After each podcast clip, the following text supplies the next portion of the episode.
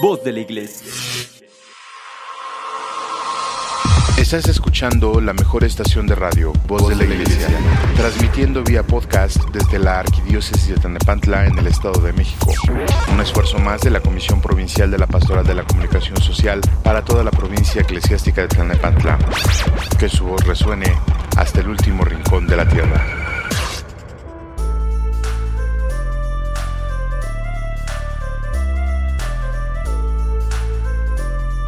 ¿Qué tal amigos? Muy buenas tardes. Estamos dando inicio a nuestro programa de cada viernes en la línea de la fe y yo le agradezco el favor de su preferencia. Gracias, de verdad, muchas gracias por estar con nosotros en este viernes 10 de diciembre del año del Señor del 2021. Hoy a unos días ya de festejar a la Reina de América, a Santa María de Guadalupe. Estamos también a punto de arrancar con el tercer domingo de Adviento de este año litúrgico que pinta bastante interesante y que también se nos da como una oportunidad más para arreglar nuestras cosas y ponernos en paz para recibir al niño que pronto van a ser. Recordemos que este domingo está lleno de gozo, la liturgia nos invita a vivir ese gozo, el gozo de saber que un niño nos va a nacer y va a ser nuestro Salvador. Estamos a 21 días de concluir este año y a una semana de que las posadas den inicio, también ya llega el momento de disfrutar del rico ponche, la convivencia con los amigos, aunque de lejitos todavía, y por qué no, empezar a escoger esos detalles que queremos regalar en Navidad, que también ya está muy muy próxima.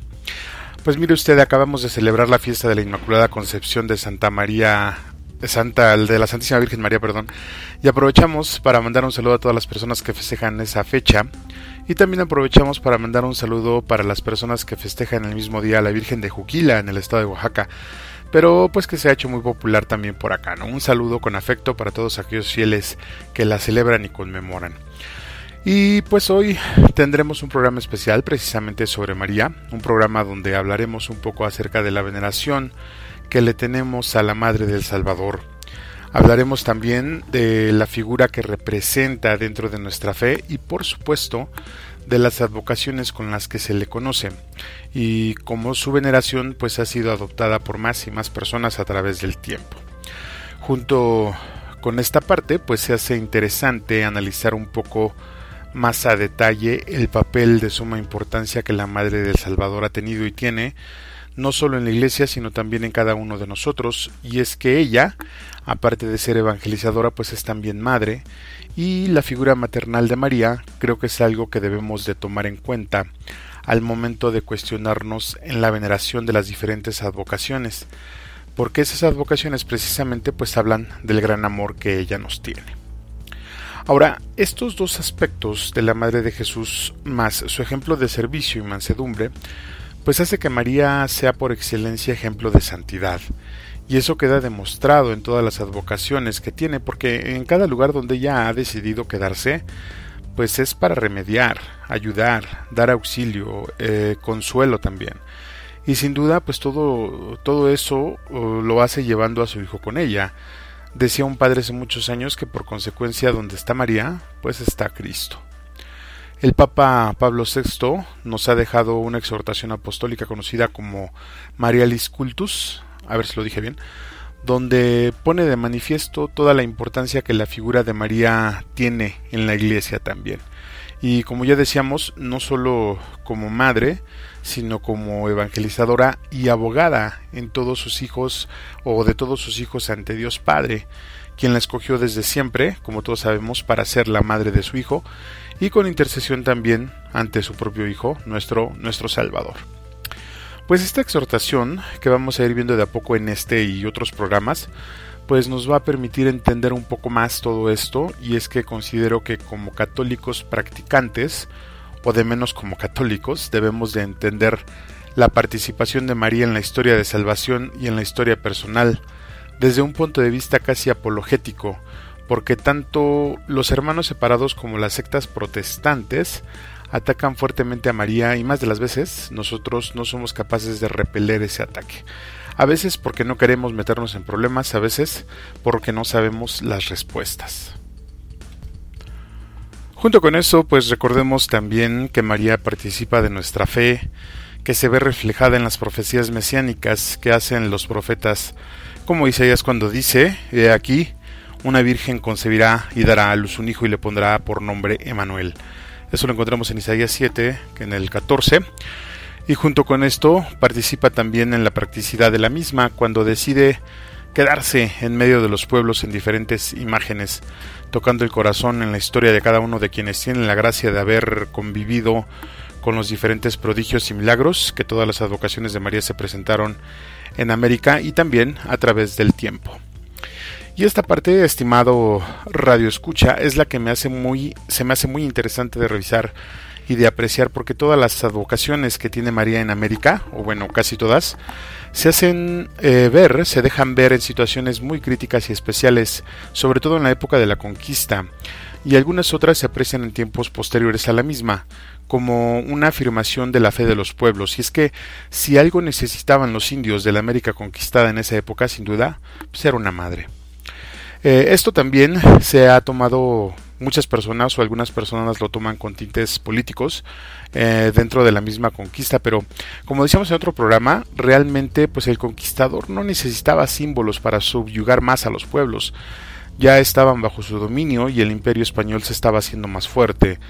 Eh, la subyugación a los indios pues era algo ya inherente a la conquista, pero María se hace presente en ese momento justo para dar consuelo eh, que los indígenas no encontraban eh, con el yugo español en la espalda, ¿no? Y las apariciones eh, no fueron ni para acrecentar el odio del indio al español, ni para humillar al indio más de lo que ya estaba. Fue para recordarle a cada una de esas personas, de ambos lados, que no estaban solas, y mucho más al desprotegido, al desvalido, le vino a recordar con la aparición, con, la, con las imágenes, que tenía una madre que velaba por ellos y que los amaba, así como amaba también al conquistador, aunque no probaba los métodos que usaba él mismo, ¿no? María llega a la vida del indígena para mostrarle una nueva visión del cosmos religioso y etéreo. Les muestra a su hijo, un dios hombre, el verdadero, que no necesitaba sacrificios ni mucho menos, eh, solo pedía amor. Y esto se lo dice, en el caso de Guadalupe, por ejemplo, se lo dice en su lengua, ¿no? En la lengua que hablaba el indio, Juan Diego. Y al final el indio entiende que pues eh, Jesús es quien le va a dar la salvación y porque Él es todo amor, ¿no? Y esa novedad, desde mi punto de vista, abrió el camino en los corazones de los indígenas de aquella época y ha permeado eh, no tan solo a, esos indígenas, sino a los corazones de todos los nativos de estas tierras hasta el día de hoy, porque sigue resonando fuerte en los latidos de todos aquella frase que le dijo a Juan Diego. ¿Acaso no estoy yo aquí que soy tu madre? Madre, intercesora, abogada, evangelizadora, amiga. Hoy, damas y caballeros, hablaremos un poco más de ella, la Madre de Jesús, y trataremos de ver estos tres aspectos en toda la historia de nuestra fe y, ¿por qué no?, pues de nuestra vida cotidiana, porque ella está ahí todos los días. Lo invito, estimado escucha que me acompañe a hacer una oración para dar inicio con nuestro programa y empezar a platicar un poco más acerca de nuestra Madre. Yo le agradezco el deleite de su compañía y le reitero que esté escuchando su programa favorito en la línea de la fe. No se vaya, porque nosotros ya iniciamos. Vamos.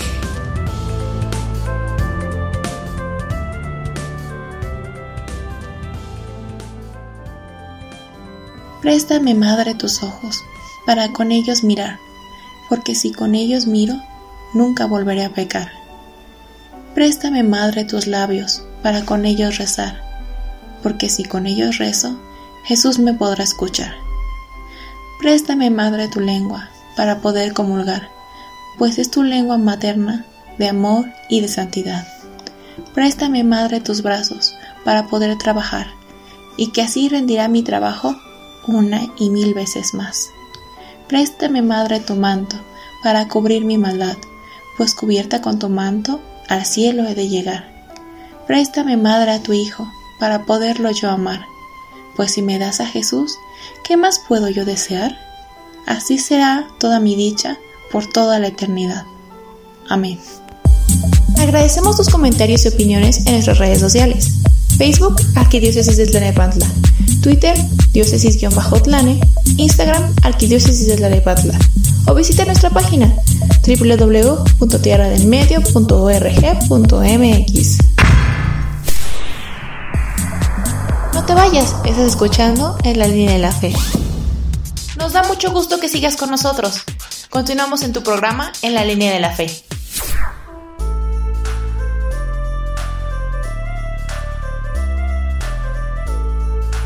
Muchas gracias por continuar con nosotros, Damita y Caballero, niños y niñas, señores y señores. Gracias, gracias de verdad por su preferencia. Y pues continuamos con este su programa en la línea de la fe por la mejor estación de radio Voz de la Iglesia.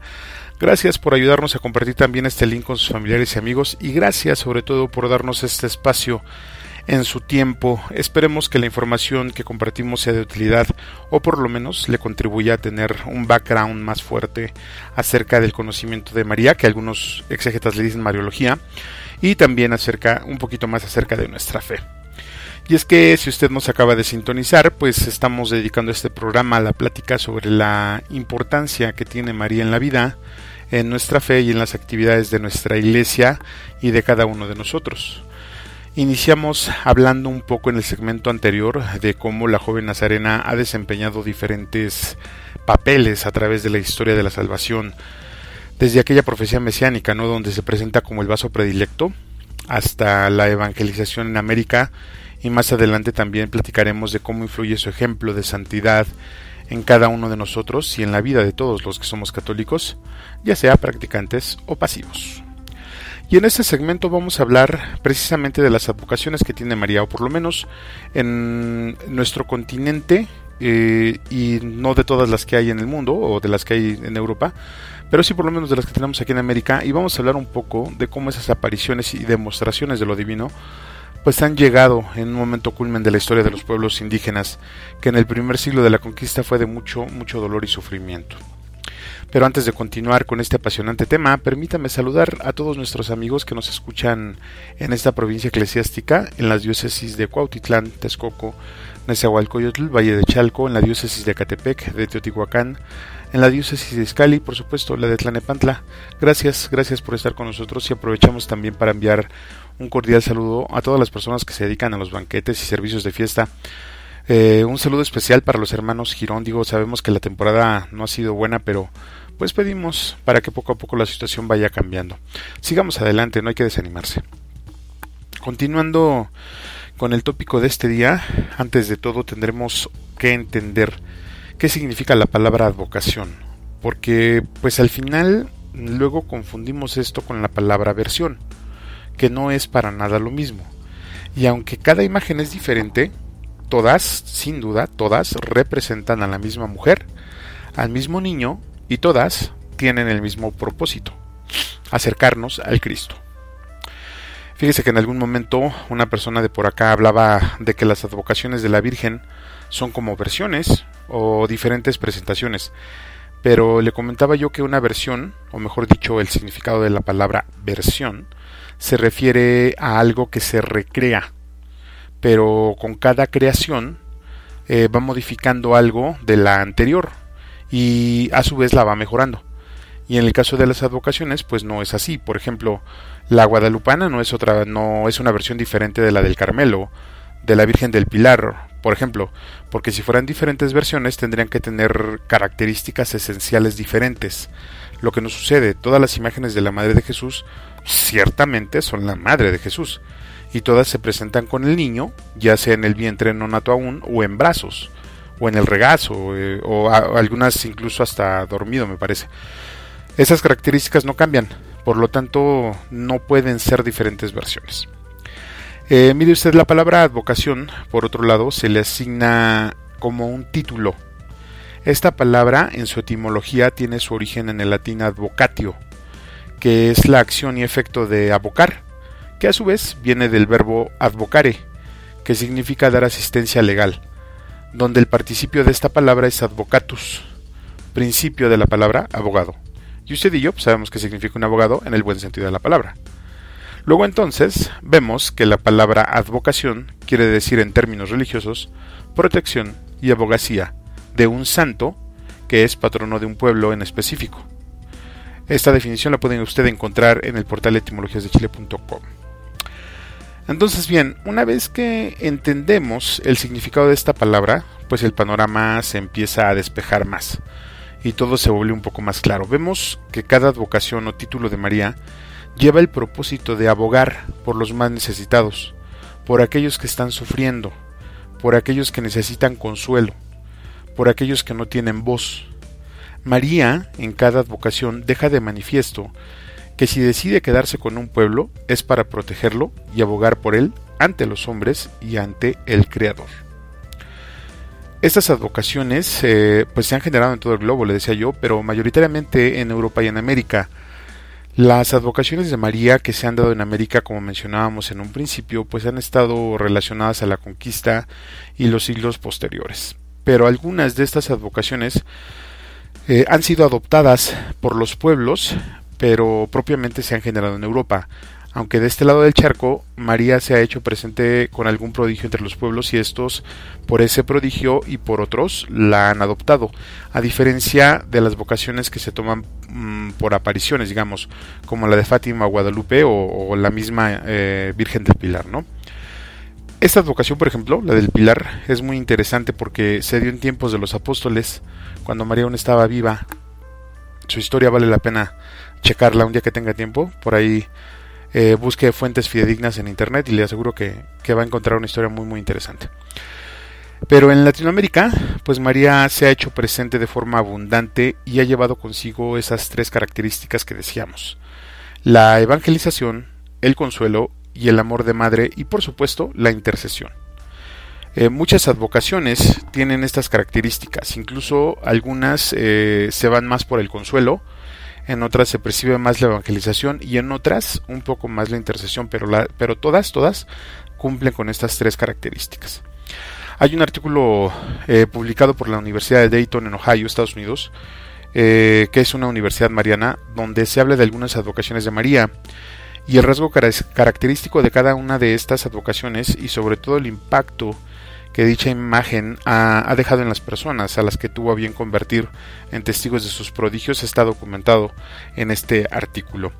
Este documento menciona, entre otros, eh, advocaciones como Nuestra Señora de Luján en Argentina, Nuestra Señora la Aparecida en Brasil, eh, Nuestra Señora de la Caridad del Cobre en Cuba, Nuestra Señora de los Ángeles en Costa Rica, Nuestra Señora de Suyapa en Honduras, Nuestra Señora del Rosario en Guatemala, la Virgen de los 33 en Uruguay, esa está muy interesante esta historia, la Inmaculada Concepción de, en Estados Unidos y Canadá, Nuestra Señora de los Milagros de Caacupé en Paraguay también, la Virgen de la Paz en San Miguel El Salvador, la Virgen de Copacabana en Bolivia, la Virgen del Carmen en Maipú, Chile, también ahí hay una historia interesante, Santa María la Antigua en Panamá, Nuestra Señora de la Inmaculada Concepción del Viejo, patrona de Nicaragua, Nuestra Señora de Guadalupe obviamente patrona de México y emperatriz de toda América y las Filipinas, Nuestra Señora de Altagracia en Santo Domingo, Nuestra Señora del Rosario en Lima, eh, la Divina Pastora de Santa Rosa en Barquisimeto en Venezuela, Nuestra Señora del Quinche en Ecuador, Nuestra Señora de Coromoto, patrona de Venezuela, y Nuestra Señora de la Chiquinquirá en Colombia y Nuestra Señora de la Providencia en Puerto Rico. Ahora, como le decía yo, la mayoría de esas advocaciones eh, se han caracterizado por su intervención para la resolución de algo, por haber obrado prodigios en favor de la población donde está presente la imagen. Se me hace muy curioso que algunas de estas imágenes eh, la Virgen haya manifestado su voluntad de quedarse ahí o de quedarse en ese lugar, utilizando el prodigio del desafío de la gravedad y las leyes físicas. Algunas de estas narraciones de las eh, advocaciones que le acabo de mencionar eh, dicen que la imagen manifestaba su voluntad de quedarse en ese lugar, convirtiéndose en algo muy pesado, aunque la imagen fuera muy pequeña. Eh, esta imagen se hacía tan pesada, pero tan pesada que no se podía mover, lo que les indicaba a los locales pues que ella se quería quedar ahí. Los padres eh, Javier y Antonio, quienes escribieron este artículo en la Universidad de Dayton, de Dayton, decía, hacen una comparación de la Virgen de Coromoto con la Guadalupana, por ejemplo, que manifiesta su obra en milagros específicos. Mientras que Guadalupe se encarga de curar al tío de Juan Diego, bueno, Dios a través de ella lo cura, eh, la de Coromoto intercede para que Dios obre el milagro en el cacique del mismo nombre, Coromoto, que pide el bautismo y con ello le abre la puerta a la evangelización de su pueblo que se había resistido hasta ese momento. Eh, en otras advocaciones eh, se ha visto la intercesión por causas sociales, como en Chile o en Uruguay, le decía yo, ya está en Guatemala, ¿no? Y en algunos casos eh, María ha sido estandarte de la libertad que en ese momento buscaban los pueblos y siempre, siempre brindando su amor y consuelo de madre. Eh, por ejemplo, con el caso de Nuestra Señora de los Ángeles o de la Virgen Mulata en Costa Rica, que con su obra pudo unificar las razas de la América mestiza que estaban haciendo. Mire usted, hay otras advocaciones, pero todas, como le decía, tienen eh, la consigna de mostrar el amor del Padre manifestado a los hombres en María y en su Hijo, abrir los corazones para la evangelización y brindarse como madre a todos los que quieran adoptarla. Y es que esto es una realidad que hablaremos en otro segmento, pero en el siguiente segmento, si me lo permite, vamos a intentar entender por qué María ha penetrado profundo los corazones de los pueblos donde ha puesto sus pies. Por el momento, ¿qué le parece si vamos a un corte musical muy breve y enseguida regresamos? Yo soy Juan Valdés y usted está escuchando en la línea de la fe. No se vaya, que ya regresamos. Estás escuchando la mejor estación de radio, Voz de la Iglesia y tu programa favorito en la línea de la fe. Vamos a una breve pausa musical y regresamos con tu amigo y anfitrión Juan Valdés. Ya volvemos. Nos da mucho gusto que sigas con nosotros. Continuamos en tu programa En la línea de la fe.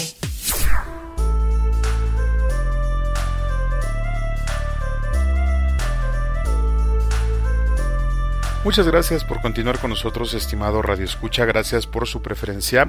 Está usted escuchando su programa favorito en la línea de la fe por la mejor estación de radio, Voz de la Iglesia.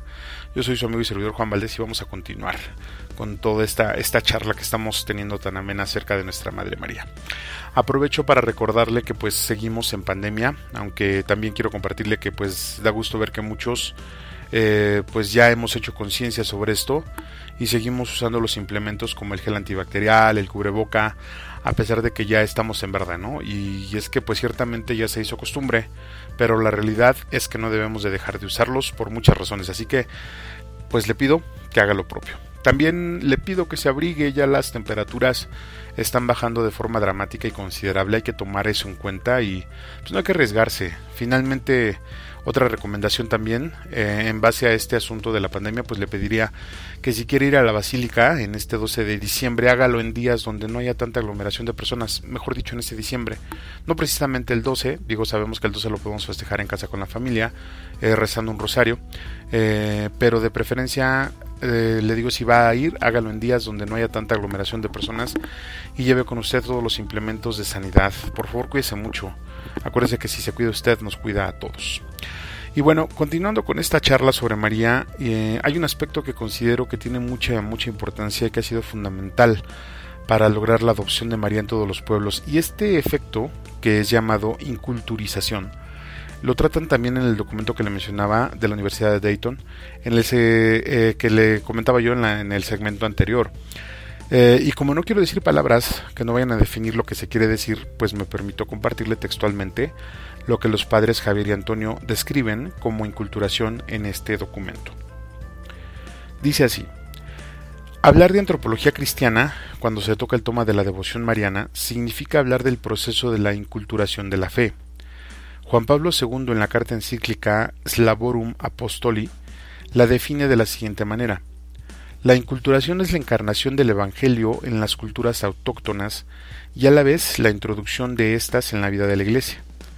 La presencia de la figura femenina de María se relaciona con los contenidos evangélicos y se expresa con los términos culturales. Por eso se le puede entender como el encuentro entre palabra, cultura y situación humana. San Pablo intentó realizar una inculturación en el Areópago de Atenas, lo encuentra en Hechos 17, 19, 34, y adaptó la predilección, perdón, la predicación de la revelación a la realidad de la búsqueda de la verdad de los griegos. Toda inculturación es parte de un proceso evangelizador que implica una purificación y un proceso permanente. Podemos entender mejor ahora lo que es la inculturación de la figura de la bienaventurada María en los diversos pueblos de la tierra. María se adapta a cada lugar en su lenguaje, su raza, su vestidura, en todo, menos en el pecado.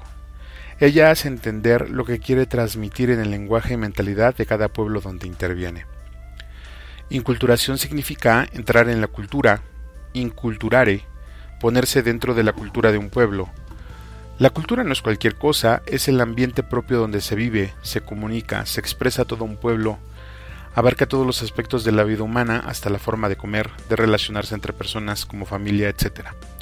Se puede definir como el itinerario de un pueblo hacia los planes salvíficos de Dios amor manifestados en Cristo. El proceso histórico-social de los pueblos se mantiene dentro de esa cultura y evoluciona dentro de ella.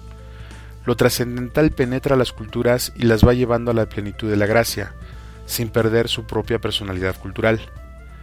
Los pueblos reconocen en el fondo esa salvación propuesta desde fuera de ellos mismos, que viene de lo alto, pero al mismo tiempo la adoptan de tal manera que se transforma en una identidad cultural, antropológica, social, religiosa propia de ellos.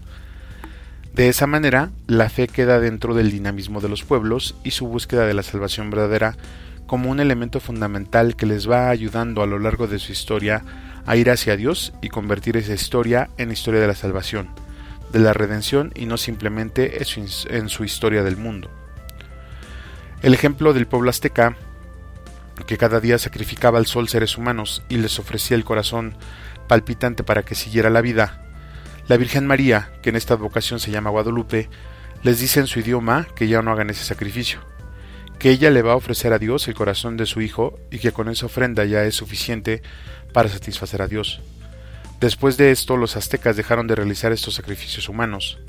La Virgen María entró de tal manera en la identidad del pueblo mexicano que incluso se dice comúnmente que antes de mexicano se es guadalupano, y sabemos lo que implica para ellos ser mexicanos, su fuerte cultura e identidad como pueblo y país.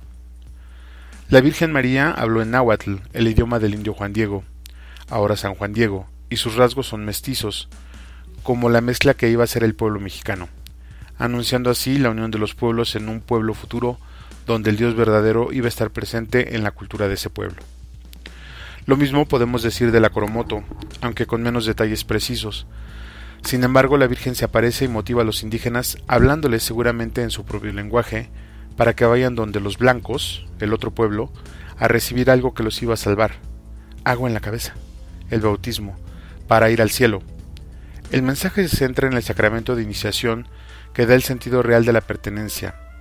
El envío significa el entrar en la fe cristiana por gracia de Dios, gracia que se revela a todos los habitantes de la tierra para transformarlos del ser solamente pueblo natural y humano en pueblo de Dios, en especial con las apariciones coromotanas en Venezuela, caminando hacia la casa del Padre, al insertarse providencialmente dentro de cada cultura el elemento de la fe en Cristo, que como Hijo de Dios entrega a su Madre para que todos puedan ser hijos y hermanos igual que Él. Se adquiere la conciencia histórica de que hay alguien fuera del yo que ama y que da su vida por todos, por lo cual va a llegar la verdadera salvación. El mensaje tiene vigencia actual sobre la importancia del proceso de renovación de la fe, porque el drama teológico de la, incredulidad se sigue viviendo, entre la tendencia a permanecer en sí mismo eh, autosuficiente y el descubrir la verdad profunda de la gracia, quien va a vencer el mal es el Mesías, quien dio su vida en la cruz para salvar a todos los pueblos, a todas las culturas, incluso la venezolana. El drama de salvación arranca concretamente en la historia del cacique Coromoto, quien rechaza la fe en Dios, pero al final de su vida una serpiente lo muerde y antes de morir pide ser bautizado e invita a todos a hacer lo mismo. Cuando llega el momento final de enfrentarse a esa realidad radical en la cual tenemos que reconocer que no somos dioses, el cacique reacciona, o saca fuera algo que ya iba madurando desde hace muchos años y llega a confiar en aquel mensaje de la bella señora para salvarse, entregándose a alguien fuera de sí mismo y recibiendo la gracia de Cristo. Este aspecto del cacique Coromoto tiene un significado importante para la antropología del venezolano. Hay que profundizar para descubrir cómo la gente está rechazada, rechazando la fe y al mismo tiempo lo está buscando. Un pueblo en el fondo fuerte, aunque parezca suave, que aparentemente está aceptando las cosas de Dios, pero en el fondo se revela a ellas, pero no lo demuestra mucho. El descubrir finamente el proceso de inculturación en Venezuela nos va a ayudar a la evangelización con María, puesto que ella está inscrita en el comienzo de nuestra historia de salvación como pueblo, y esto debe tener un significado profundo e importante. Ella, de hecho, es la patrona nacional bajo la advocación de Nuestra Señora de Coromoto. Los pueblos amerindios tienen una antropología con tendencia hacia lo matriarcal, esto es evidente en Venezuela. Se han hallado muchas veces en diversos lugares de Venezuela las estatuillas de deidades femeninas, lo cual implica una estructura antropológica donde la mujer es el centro de la familia. Lo femenino es lo máximo de la sociedad. Las familias giran alrededor de la madre. Lo que ella diga es casi incuestionable, mientras que el padre tiene una menor importancia en este tipo de antropología social. La inculturación de lo mariano tiene por lo tanto una importancia fundamental, está ligado a lo profundo de las raíces de nuestro pueblo, a sus raíces ancestrales, no solamente las raíces que vinieron de Europa, sino también, y sobre todo, las que provienen de aquí, de las culturas indígenas autóctonas, mayoritariamente matriarcales, además de las africanas que se les unieron, que también son muchas veces matriarcales. El libro del Génesis nos narra el comienzo de la historia de salvación con la figura de una pareja, Adán y Eva, y apunta a la figura de un nuevo Adán, Cristo, el Mesías que pisará la cabeza del demonio, pero además a una mujer que estará unida a él, porque habla de tu descendencia, por lo cual se refiere también en lenguaje bíblico escatológico a la figura de María, la nueva Eva, la madre del Mesías. La inculturación de María representa algo central y fundamental en la historia de la salvación de nuestros pueblos, que está ligado a su origen bíblico y donde la figura femenina está ayudando en la obra de la redención, la nueva creación, el nuevo Adán en el nacimiento, el crecimiento y la maduración de la Iglesia hacia su pleroma definitivo. Considero todo lo anterior, pues queda que queda más que claro el poder de la presencia de la Madre del Salvador al llegar al núcleo de cada persona, su cultura. Este documento, como le digo, fue escrito por el padre Javier Antonio en la Universidad de Dayton, en Ohio. Lo puede usted encontrar también si lo busca así tal cual, eh, Universidad Dayton con Y. Y ahí viene una sección donde están todos los artículos, ahí lo puede usted analizar. Con esto, ¿qué le parece si nos quedamos un poquito para analizar esta parte de la inculturación, que desde mi punto de vista es un tema bien importante, sobre todo cuando se habla acerca de que la cultura es lo que somos, la cultura es nuestra vida, nuestra esencia, y cómo llega María a, mezclarse, a integrarse en esa cultura para que nosotros podamos adoptarla. Y precisamente acerca de esta adopción es de lo que vamos a hablar en el siguiente segmento. Eh, mientras tanto, yo lo invito a que vayamos a un corte musical y enseguida regresamos. No se vaya, yo soy Juan Valdez y ustedes escuchando en la línea de la fe. Ya regresamos. No te vayas, regresamos en unos momentos. Estás escuchando en la línea de la fe. Quédate con nosotros. Ya regresamos. Agradecemos tus comentarios y opiniones en nuestras redes sociales. Facebook, Arquidiócesis de Tlanepantla. Twitter, diócesis-tlane. Instagram, Arquidiócesis de Tlanepantla. O visita nuestra página www.tierradelmedio.org.mx. Nos da mucho gusto que sigas con nosotros. Continuamos en tu programa favorito, En la línea de la fe.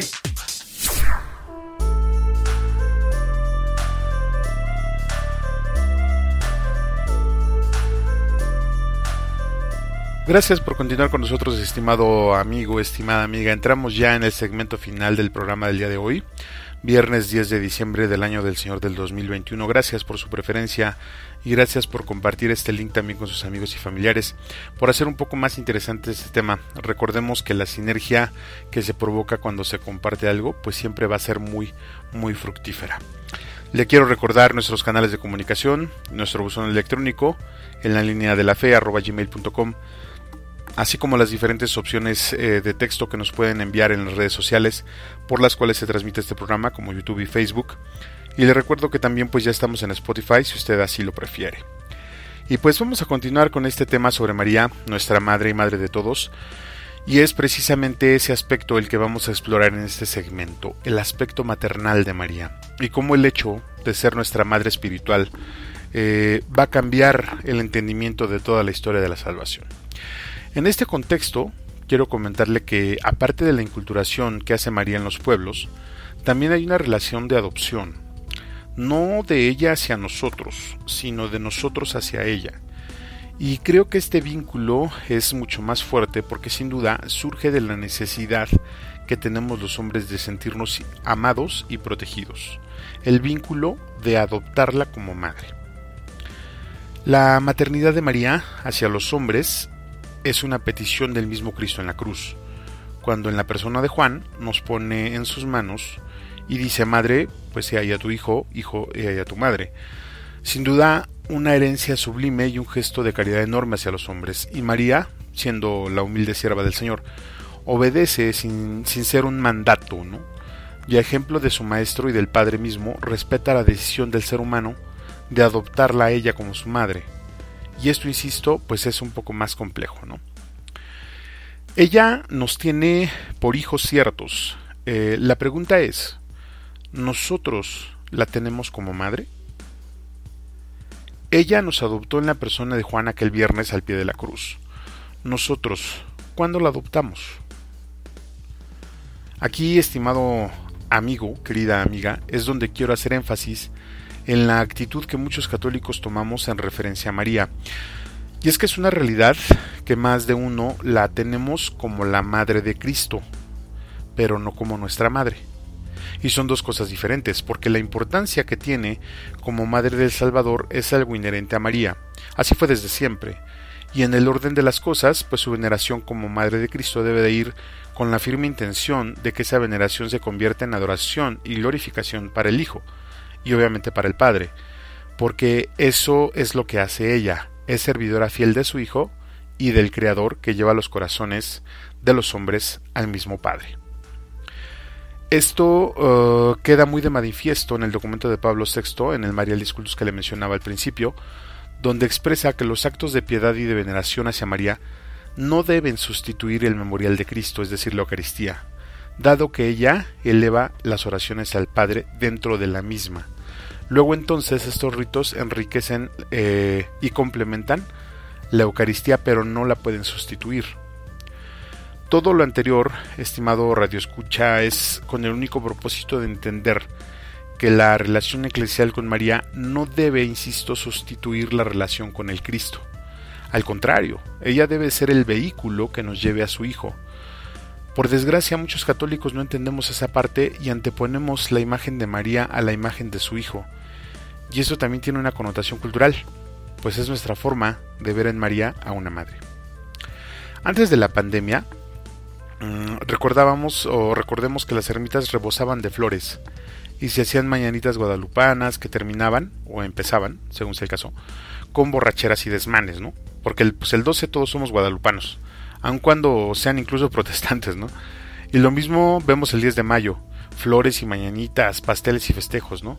Los panteones están a reventar de flores. Pero en la relación cotidiana con la madre, pues vale poca cosa, ¿no? Vale poco porque hacemos todo lo habido y por haber, menos eh, aquello que no haga sufrir a la madre. Por eso le comento que es algo, es algo cultural, porque lo mismo sucede con los festejos a María.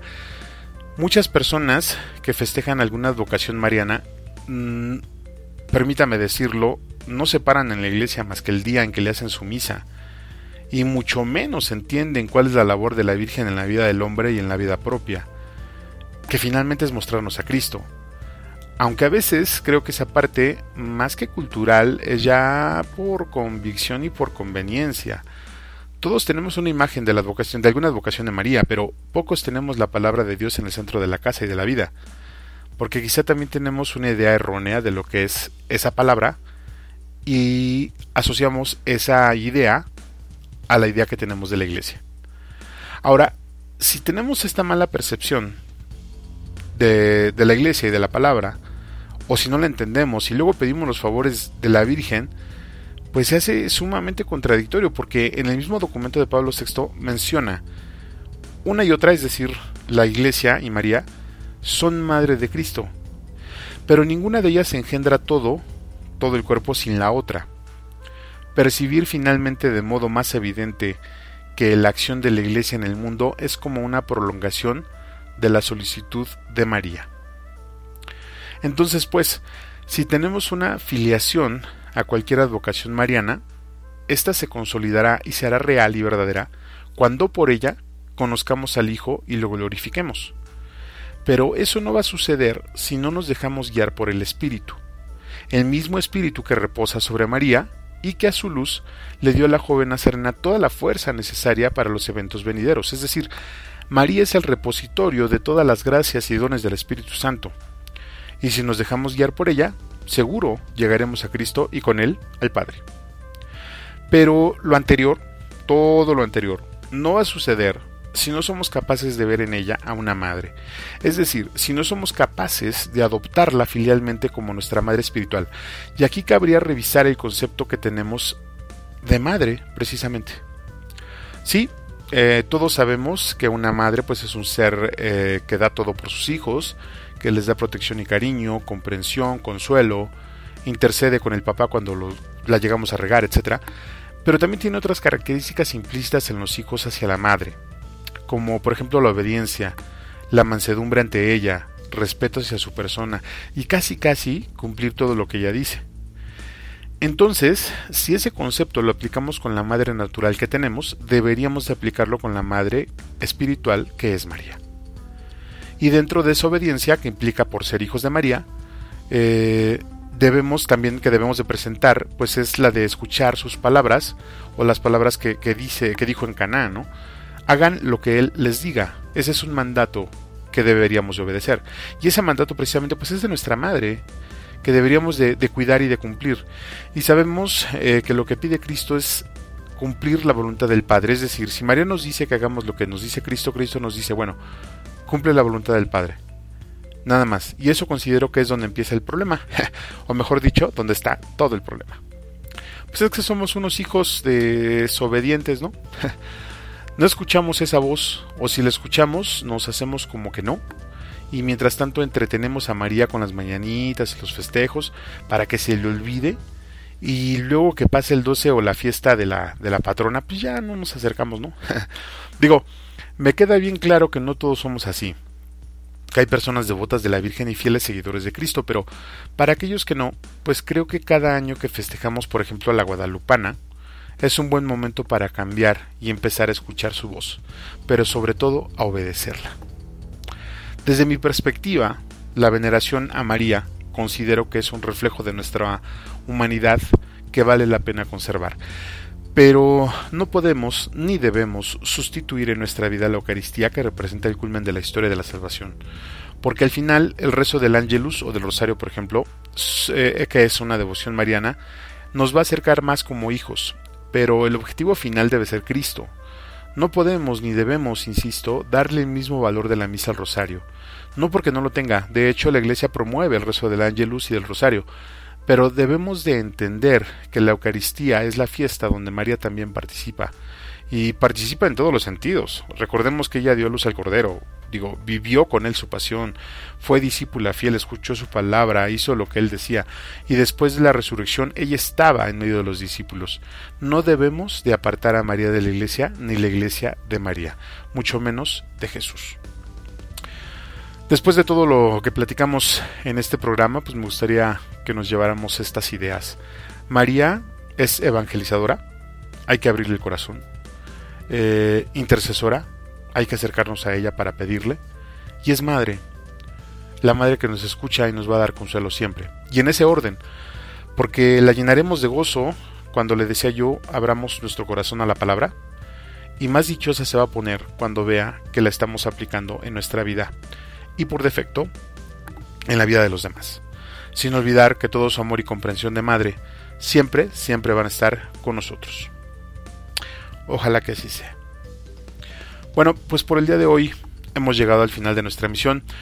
Y como en cada emisión, pues no nos podemos ir sin antes agradecer a todo el equipo de comunicaciones de la diócesis que hacen posible que este programa salga al aire. Eh, a Jessica y Oscar en el diseño, a César en sistemas, al buen Chuy en administración, a Raúl y a José María en los medios, al padre José Luis encargado de esta tripulación. De verdad, muchas gracias por su apoyo. Junto con ello, a nuestras voces en off, a Gustavo Pérez, a Lupita Martínez, a Ara Camacho, a nuestro equipo editorial, al profesor Herrera, a Daniel Larrecendis, al Ministerio de Música de la Zona por su contribución musical, a nuestro editor de medio tiempo, Víctor Generito Valdés, y a todas las personas que hacen posible que este programa esté al aire. De verdad, muchas, pero muchas gracias. Yo soy Juan Valdés y le agradezco el deleite de su compañía. Muchas gracias por todo y que tenga usted un excelente, pero de verdad excelente fin de semana. Hasta la próxima. Gracias por acompañarnos en tu programa favorito en la línea de la fe. Te invitamos a que nos escuches el próximo viernes a las 5 de la tarde, donde seguiremos tratando temas bastante interesantes. No te lo pierdas, próximo viernes a las 5 de la tarde. Te esperamos. Estás escuchando la mejor estación de radio, Voz de la Iglesia, transmitiendo vía podcast desde la Arquidiócesis de Tanepantla en el Estado de México.